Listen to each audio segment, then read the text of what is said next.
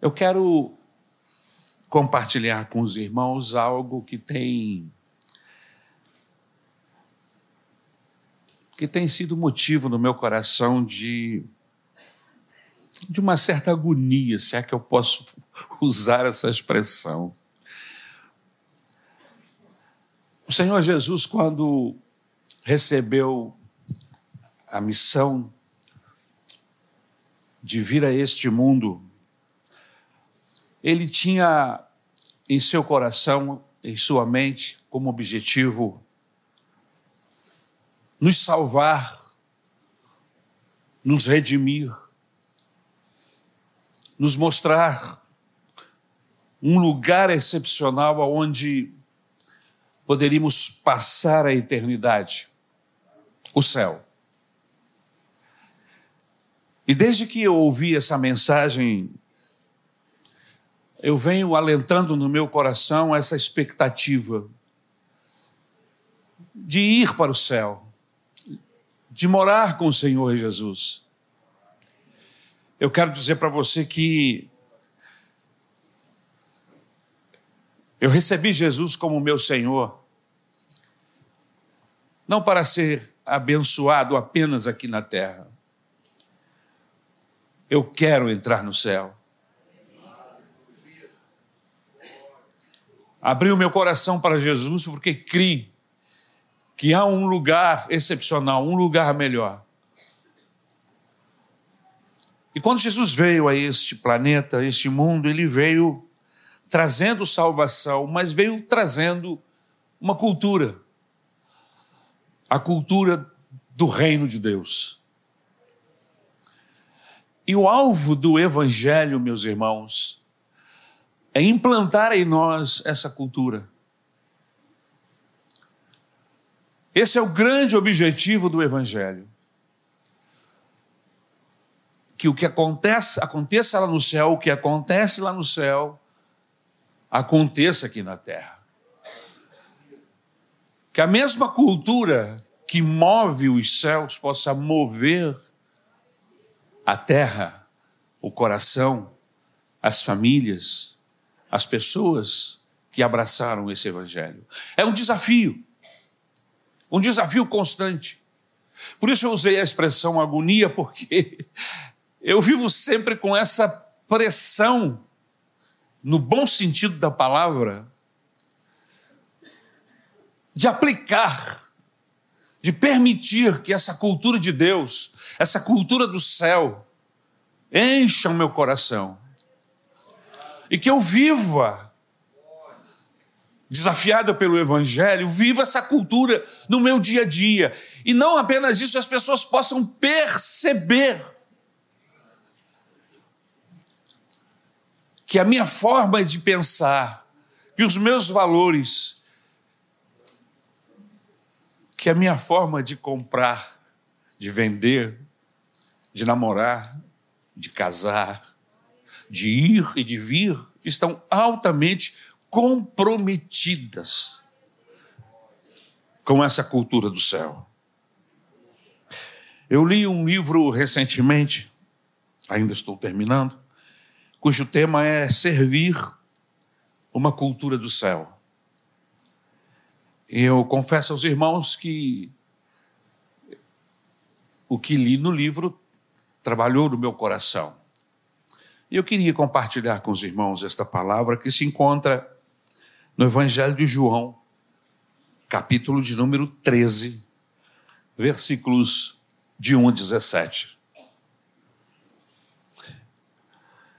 Evangelho de João, capítulo de número 13, versículos de 1 a 17.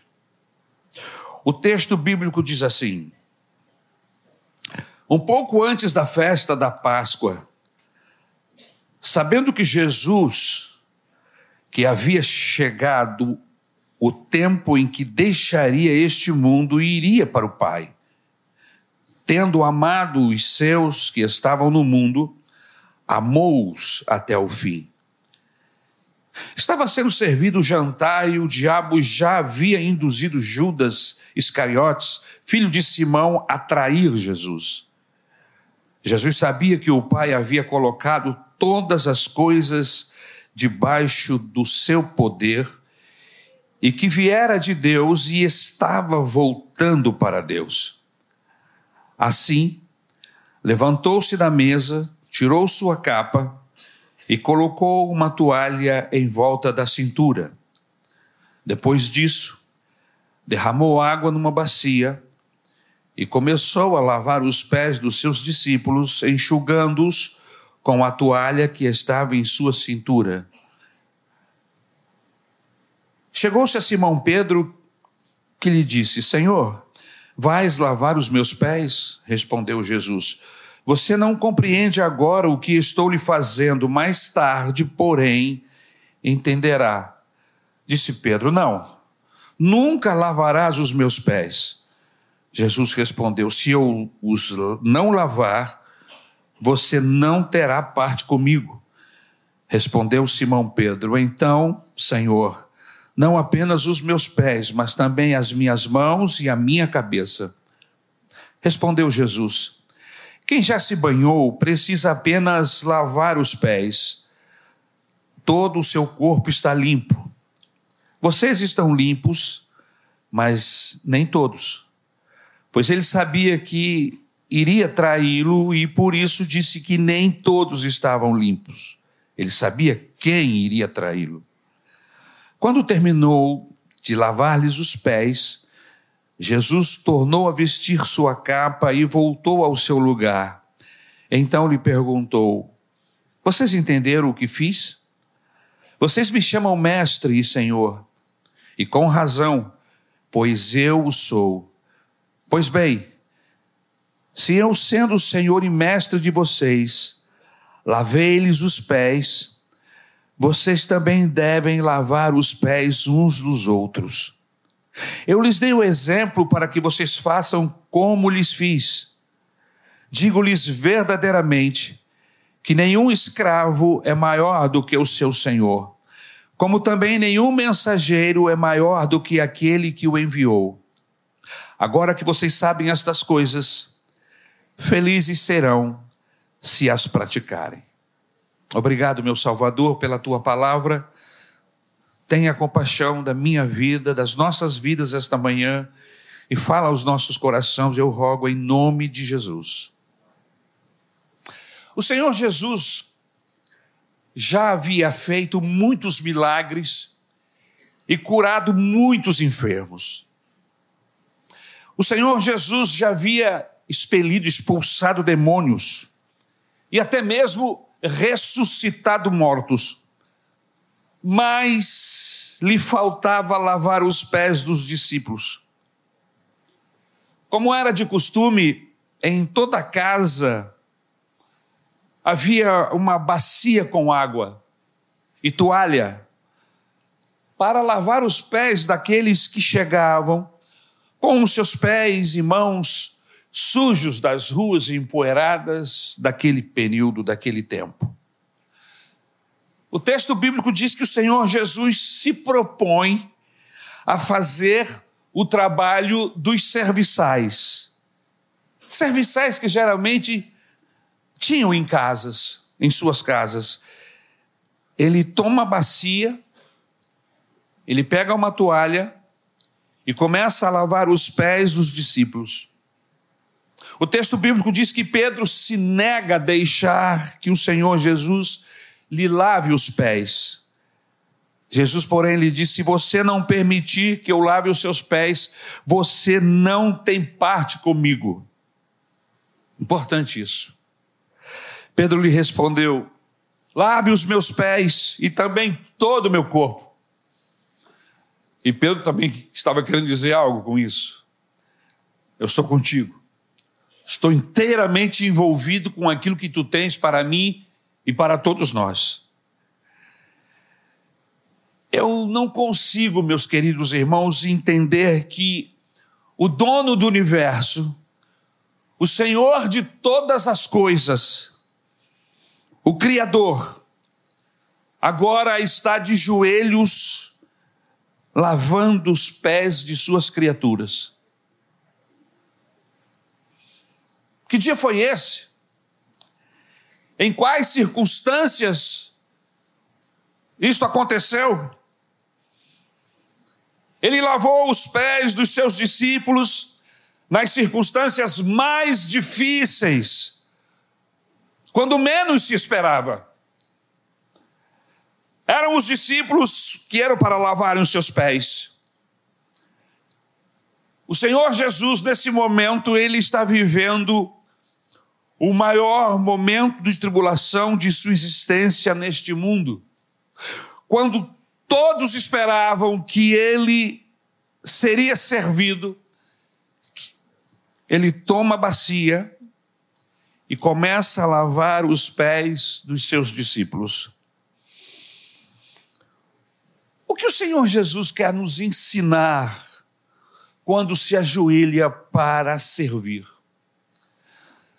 Será que o fato de pegar uma bacia e colocar água dentro e com uma toalha sair lavando os pés de toda e qualquer pessoa, será que isso significa entender a mensagem que o Senhor Jesus quer passar aqui com esse texto? O próprio Senhor Jesus os questiona dizendo: vocês estão entendendo o que eu estou querendo ensinar-lhes, o que eu estou mostrando a vocês, vocês estão entendendo? E os discípulos disseram que sim. Isso está aí no texto que lemos. O fato deles terem entendido a mensagem nos mostra que esse tipo de ritual nunca mais foi repetido, nenhum discípulo repetiu isso em sua trajetória, pelo menos nós não temos escrito sobre isso. Em nenhum momento da história da igreja esse ritual tornou a acontecer. Isso mostra que os discípulos entenderam a mensagem. Que o Senhor Jesus não estava simplesmente querendo que, que nós jogássemos águas nos pés dos outros. A mensagem é um pouco mais profunda. O ensinamento é mais além. Quais são as lições que existem neste texto? A primeira lição que eu gostaria de trazer à tona aqui, no nome do Senhor Jesus, é que o Senhor Jesus nos ensina que as circunstâncias nunca nos torna senhores de nós mesmos ou dos outros. Como é isso, pastor? Vou tentar explicar. Quantas vezes achamos que seremos o centro das atenções? E é nesta hora que devemos servir. Você já viveu uma época onde você gostaria que todos o servissem? Quem sabe no dia do seu aniversário ou em outro dia qualquer onde você está sendo homenageado, ou será homenageado, ou foi homenageado, e quem sabe você pensou, é o dia em que as pessoas irão me servir. Pois o Senhor Jesus, o texto bíblico, nos mostra o desafio de não sermos senhores neste momento, mas de sermos servos. Que quando todos esperam que você seja servido, você é que se torna o serviçal. Na hora em que todos esperavam que ele recebesse, ou melhor, que ele recebesse, ele deu. Pois esse é o princípio do Evangelho. Dar é maior que receber. Na hora que todos esperavam que ele fosse o centro das atenções, ele estendeu a mão para servir. Lavar os pés é fazer isso. É quando todos esperam que sejamos ajudados, então nos levantamos para ajudar. Lavar os pés é morrermos um pouco para as nossas ambições, para os nossos próprios desejos. Lavar os pés não é pegar uma bacia e começar a lavar os pés dos irmãos, mas o verdadeiro significado desta ação de Jesus é outro. Significa fazer quando todos estão esperando que façam por você. significa, em vez de receber, dar. Quando foi que Jó foi curado, meus irmãos? Quando ele orava pelos seus amigos, quando ele intercedia pelos seus amigos, que o fustigou durante dias, semanas. E aí, a Bíblia diz que Deus diz para ele orar pelos seus amigos. E ele ora. Enquanto ele ora, a Bíblia Sagrada diz que a sua saúde é totalmente restaurada. Queridos, nenhuma circunstâncias, em nenhuma circunstâncias, podemos ser senhores de nós mesmos ou de outras pessoas. Porque isso não é novidade de vida, e aí é minha agonia. E talvez você vai entender a expressão que eu usei no início desta mensagem. A minha agonia é que eu luto constantemente contra isso. Viver uma novidade de vida, não apenas na igreja, mas principalmente na minha casa, nos meios aonde me movo, nas minhas relações, com pastores, com membros da igreja, com as circunstâncias que envolve administrar e estar à frente de uma igreja. Eu sou desafiado constantemente a passar essa novidade de vida. Porque o texto bíblico diz assim, segundo Coríntios capítulo 5, versículo 17, assim que se alguém está em Cristo, nova criatura é, e as coisas velhas já passaram, e eis que tudo se fez novo. O problema, meus queridos irmãos, é que nem sempre nas minhas atitudes eu vejo as coisas novas, mas eu vejo as coisas velhas repetidas acontecendo de novo. O dia em que Deus, em que o Senhor Jesus se ajoelhou, ele quis nos ensinar que nenhuma circunstância podemos ser senhores, mas precisamos ser servos. A segunda lição, o, segunda, o segundo ensinamento que esse texto quer nos passar, é que Jesus se ajoelha para lavar os pés de um traidor. O versículo 2 diz que estava sendo servido o jantar e o diabo já havia induzido Judas Iscariotes, filhos de Simão, a, tirar, a trair Jesus. Foi nesta hora que ele tomou a bacia para lavar os pés dos seus discípulos. Sabe, meus irmãos, nós só gostamos de fazer o bem a quem nos convém. É fácil fazer o bem a quem nos convém. É fácil estender a mão a quem é amável. É fácil dizer a Jesus que o servimos de todo o nosso coração quando tudo vai bem, quando o vento é favorável. Quando a igreja que a gente frequenta é boa. Quando os nossos amigos são bons, difícil é tomar a toalha para lavar os pés do marido, que enche a sua paciência o tempo todo. É difícil tomar a bacia para lavar os pés de um pai que lhe maltratou, que abusou de você, é difícil lavar os pés de alguém que tem agido com tanta maldade que chega a ser desumano. A minha agonia está nisto, porque este é o desafio do Evangelho em mim. Esse é o desafio que nós estamos falando. É exatamente isso que o Espírito Santo tem falado ao meu coração. Ari, você não é o chefe. Você é o que serve. Você é o que foi colocado para servir a igreja. E você precisa se submeter a essa, se sentir honrado, porque você está servindo a minha igreja. Igreja esta que eu entreguei a minha vida para resgatá-la. E eu coloquei você para servir esta igreja.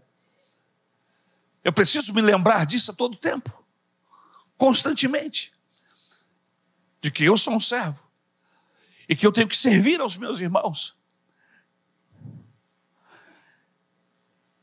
Mas é difícil lavar os pés de alguém que tem agido com tanta maldade ou com tanta desumanidade.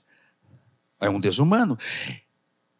Esse é o, o desafio do Evangelho. E eu vou repetir o texto que lemos em 2 Coríntios 5,17. Assim que se alguém está em Cristo, nova criatura é, e as coisas velhas já passaram, e eis que tudo tudo se fez novo. O culto a Deus, a reunião de louvor ao Senhor também é momento de introspecção, principalmente. E eu queria convidar você a, a examinar o seu coração com a luz desse texto. Nós estamos sendo novas criaturas. Será que as coisas velhas realmente passaram? E agora nós vivemos uma novidade de vida, aonde as pessoas se surpreendem a cada momento, porque essa novidade ela é aparente, ela, ela se expõe em tudo que fazemos. Queridos, difícil é tomar a toalha para lavar os pés da mulher que parece o gotejar contínuo de uma tortura chinesa. É difícil você tomar a bacia para lavar os pés da sogra.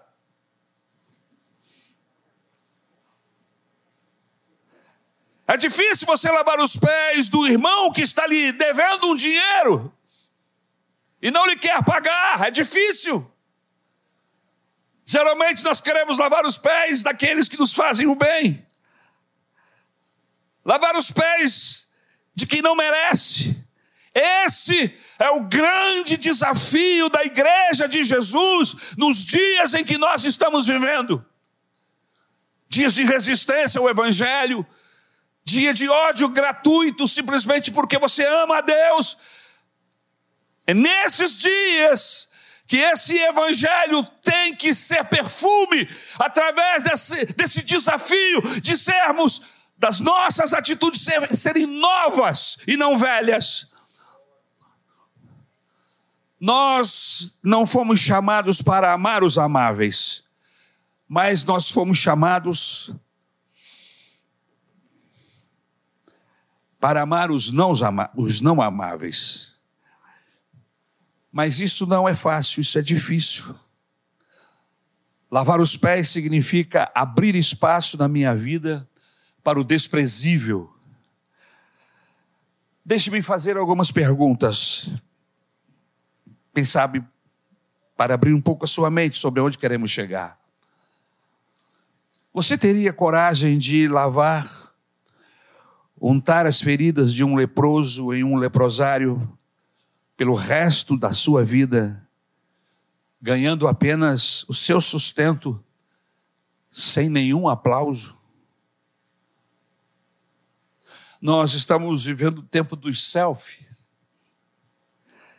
as pessoas fotografam tudo que fazem. E é comum, infelizmente, hoje, até visitas em hospitais, as pessoas tiram selfie com o doente. É horroroso isso. Para mostrar que ele visitou. Para ter views no Instagram ou no Facebook. É um absurdo. A pessoa está desfigurada. Eu... Outro dia eu chamei um pastor que fez isso, falei assim: meu filho, você ficou maluco? Você vai tirar. Não, mas o que, que tem? E aí as pessoas parecem: olha, esse é o homem. É, que homem bom.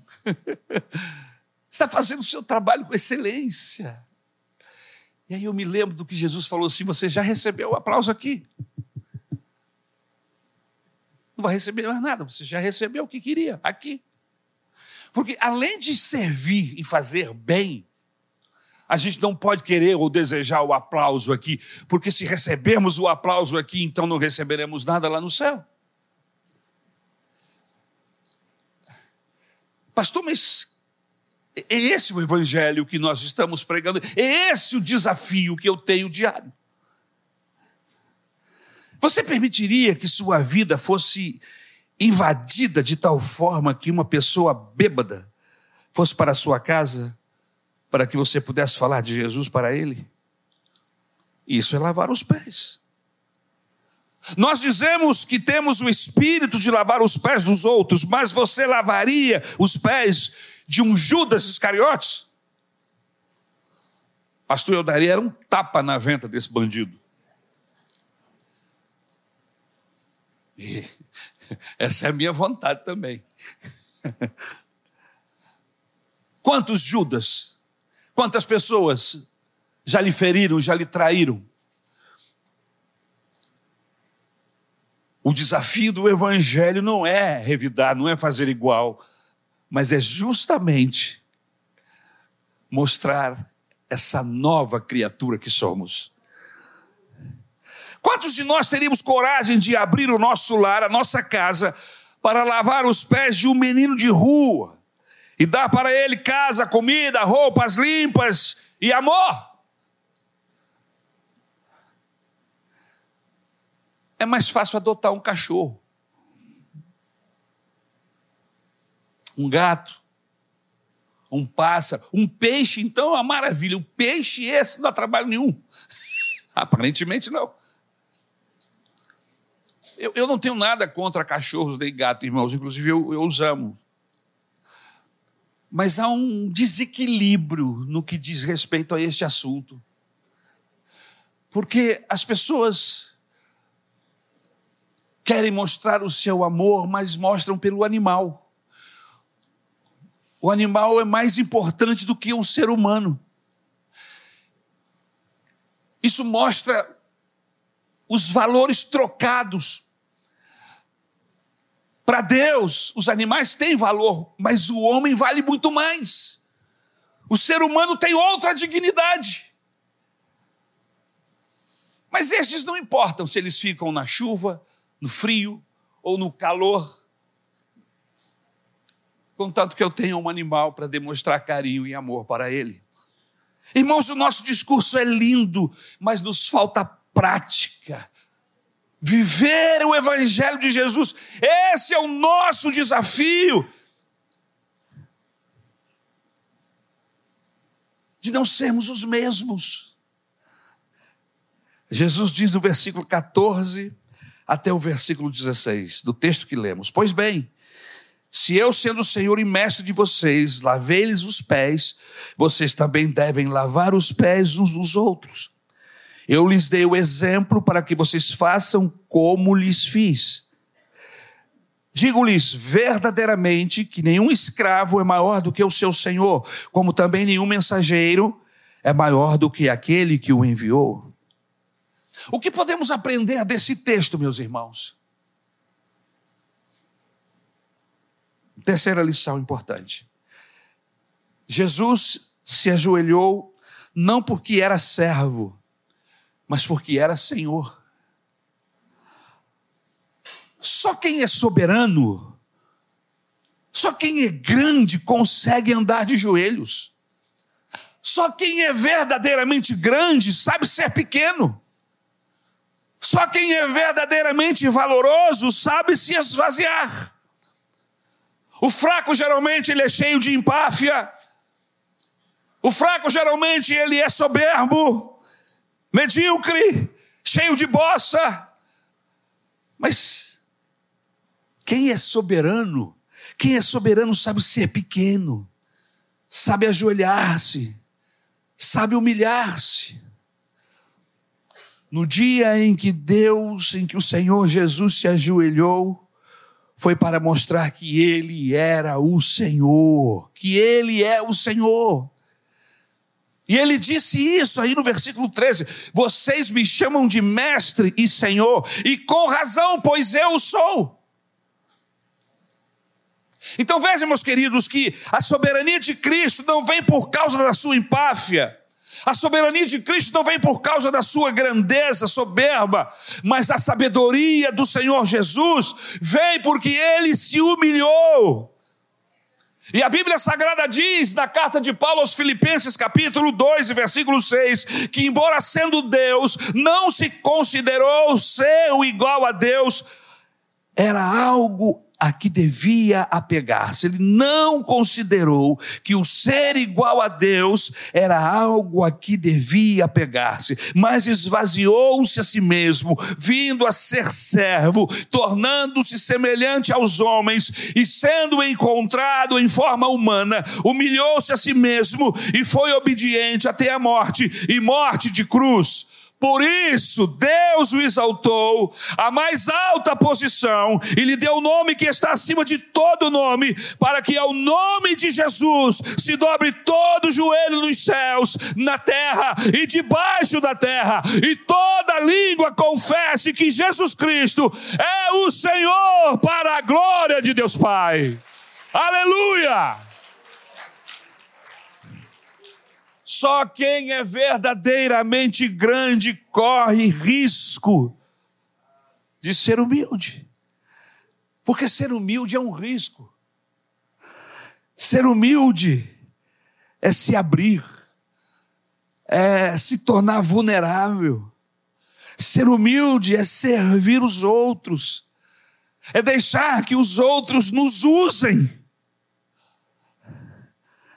só quem é verdadeiramente humilde corre esse risco. E Jesus, ele estava disposto a correr este risco pelos seus discípulos.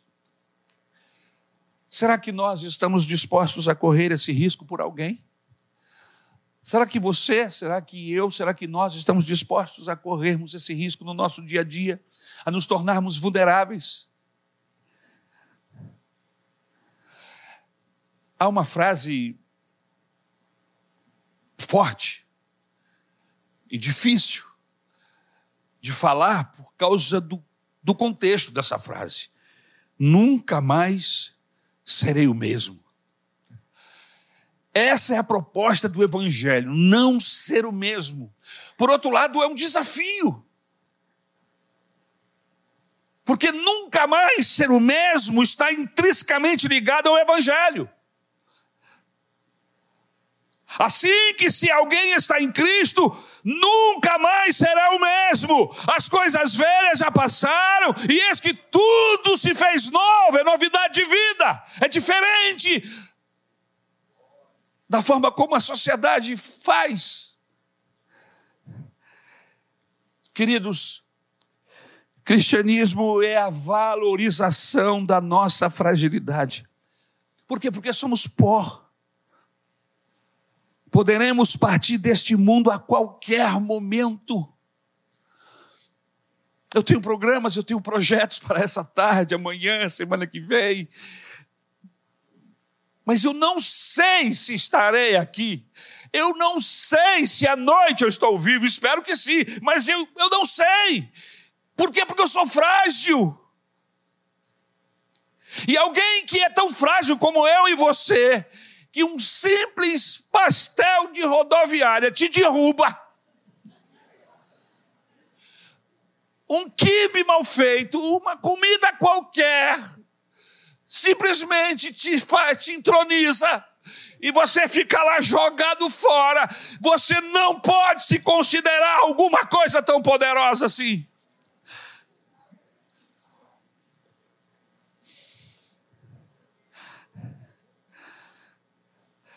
Ser cristão é correr o risco de se tornar vulnerável. Ser cristão é correr o risco de se tornar pequeno, de não ser nada, de não ter nome, de não ter reputação. Foi isso que o Senhor Jesus fez. Ele perdeu toda a sua reputação, ele jogou por terra toda a glória e se tornou servo de servos. Ele não pensou o que vão dizer de mim se me fotografarem aqui, lavando os pés dos discípulos. Não, a consciência, a cabeça dele era outra. Eles precisam aprender. E então ele o faz. Queridos, ser cristão não é cantar cânticos, nem bater palmas na igreja, e isso é muito bom. É muito mais do que isso. Ser cristão é nos esvaziar de nossa soberba interna. É não ser um boçal. É não ser besta.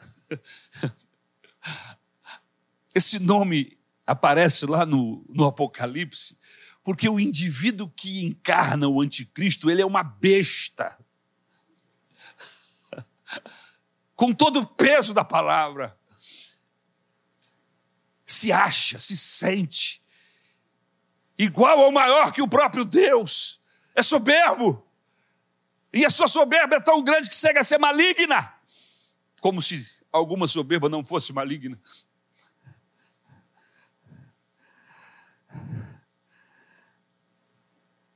Besta é todo aquele que acha que é alguma coisa e não é. É não viver com o nariz acima do umbigo mais de 50 centímetros, irmãos. Não importa se o seu nariz é grande, por favor, não confunda nariz empinado com nariz grande. em quarto lugar, eu começo a terminar. Jesus nos ensinou que todas as ações de Deus têm um efeito didático. E é impressionante como o Senhor nos ensina, como Ele gasta tempo para nos ensinar a servi-lo de uma forma exponencial. Jesus nos ensinou que todas as ações de Deus têm um efeito didático. Isso significa que Cristo lavou os pés dos discípulos para que nós aprendêssemos também a lavar os pés uns dos outros. Quando ele diz no versículo 15: Eu lhes dei o exemplo para que vocês façam como lhes fiz. Quantas vezes queremos provar para nós e para os outros que somos, que temos, que podemos,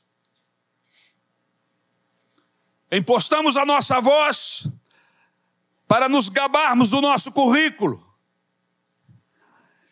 enaltecendo as nossas qualidades, aquilo que sabemos.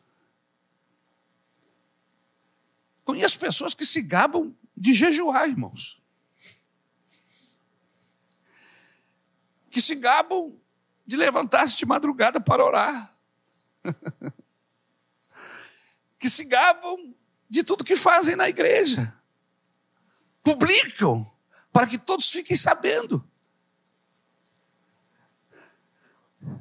Ah, porque Deus me usou. Deus fez isso e aquilo comigo e através de mim. Eu sou homem de Deus para essa geração. Já ouvi gente falando isso aí na internet da vida. Deus me chamou para fazer isso ou aquilo. Não é assim. O Espírito de Jesus, ele é suave. O Espírito de Jesus é meio, é doce. E é esse espírito, é essa humildade que eu devo imitar. Ele diz: aprendei de mim, presta atenção, olhem para mim, aprendei de mim, aprendam de mim, que sou manso e humilde de coração. Irmãos, eu apanho muito com esse texto.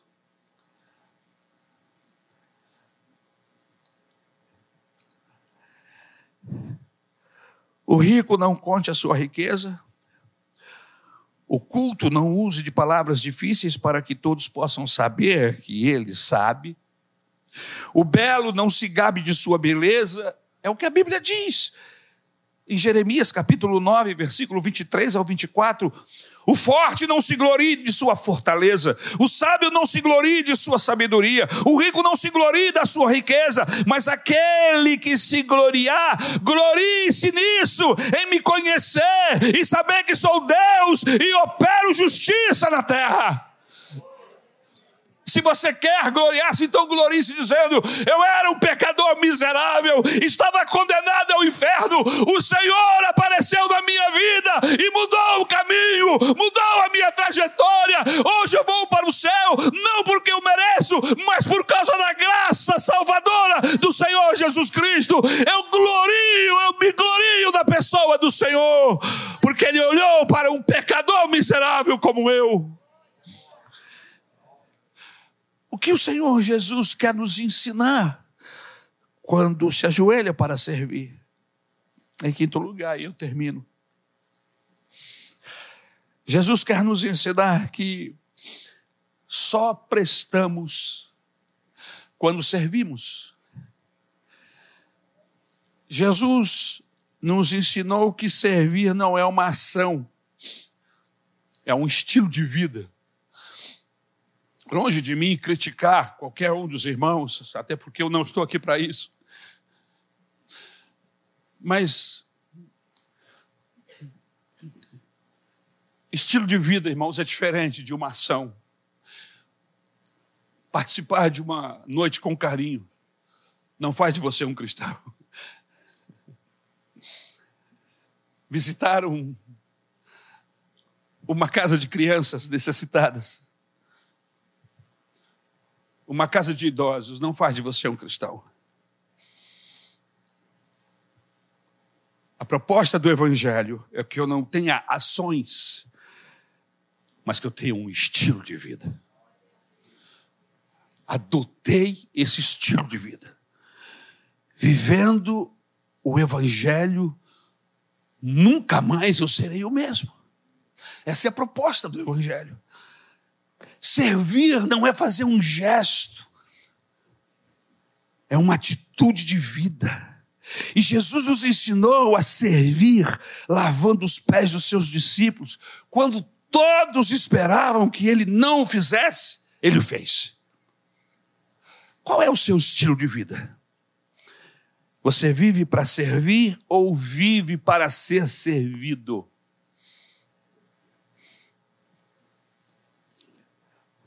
Há um ditado popular antigo, já há muito tempo não ouço, como ouvia no passado. Quem não vive para servir, não serve para viver. Evangelho é servir. Você quer ser chamado de discípulo?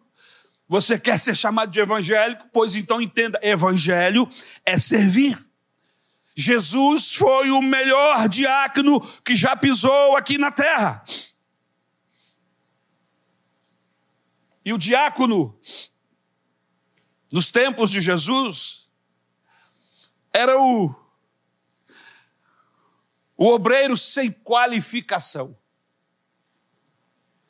Na verdade, o Senhor Jesus enaltece essa, essa questão do diácono, porque no grego ele é o indivíduo na obra que não tem qualificação.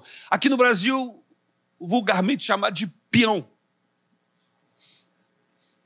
Porque em uma obra nós temos os qualificados, o engenheiro, o eletricista, aqueles que são qualificados dentro de diversas áreas para edificação de uma obra. Mas existe o peão. O peão, que o peão faz tudo.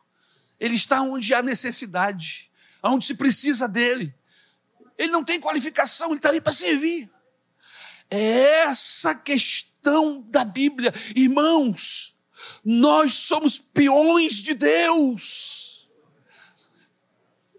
As nossas qualificações humanas são insuficientes para servir. Por isso que quando recebemos o evangelho, ele zera. O alvo do evangelho é zerar, é transformar, é começar de novo. E aí ele vai qualificando aquele que chama. Ele chama e ele vai dando a qualificação necessária. Mas ele não faz tudo. Evangelho é servir. Precisamos aprender a servir uns aos outros. Por isso, marido, olhe para sua esposa. Sirva sua esposa. Esposa, sirva o seu marido. Em tudo. Em tudo. Nos deveres domésticos. Sexualmente falando. Sirva o seu esposo, sirva a sua esposa. Como ser humano, sirva seu marido, sirva seu, seu, sua esposa. Suas necessidades, não apenas físicas, mas também psíquicas, emocionais. Sirva. Filhos, sirvam seus pais. Hoje, chegue em casa e pergunte para sua mãe: mãe, o que é que você deseja? O que é que você quer que eu faça? Faça isso, se ela não morrer e ganhar um susto de. Ela vai te dizer.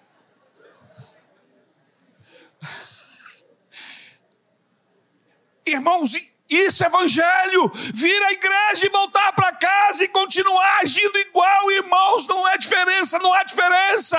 É apenas religiosidade. Crente, quando chega em casa, ele tem que ser diferente com o pai, com a mãe. Esse é o meu, o seu desafio.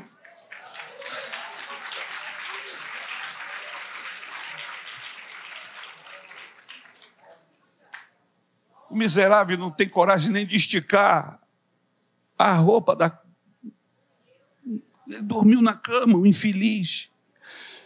Custa esticar, colocar o travesseirinho em pé do jeito que ela gosta. Levar suas roupas íntimas e colocar lá na área. Sirva, sirva. Mas não é só em casa. Isso aqui é estilo de vida. Não é só em casa, não é só no trabalho, em toda e qualquer circunstância, você é o representante dos céus, aleluia. Você é o representante de Deus onde você chega. E o alvo do Evangelho é que as pessoas vejam Deus em mim e em você, através do nosso estilo de vida, da nossa forma de ser.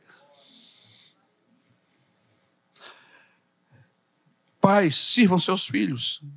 E eu sei que muitos servem. E o fazem até de maneira errada.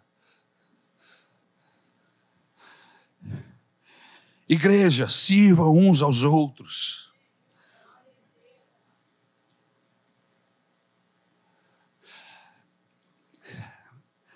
Eu estou aqui servindo.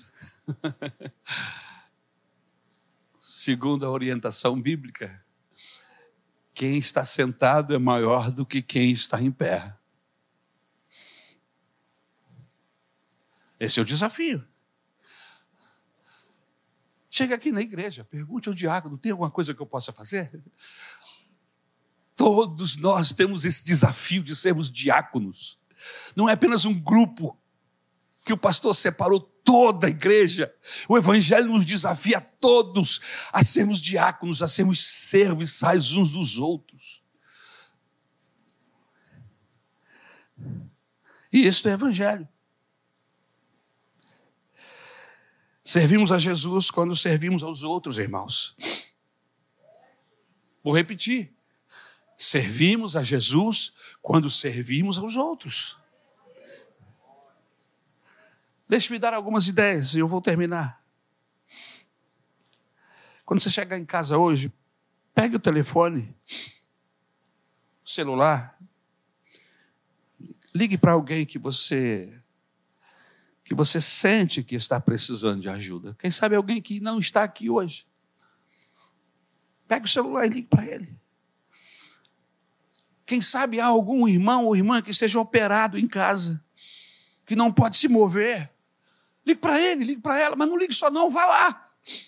Não pergunte se ele está precisando de ajuda, ele está.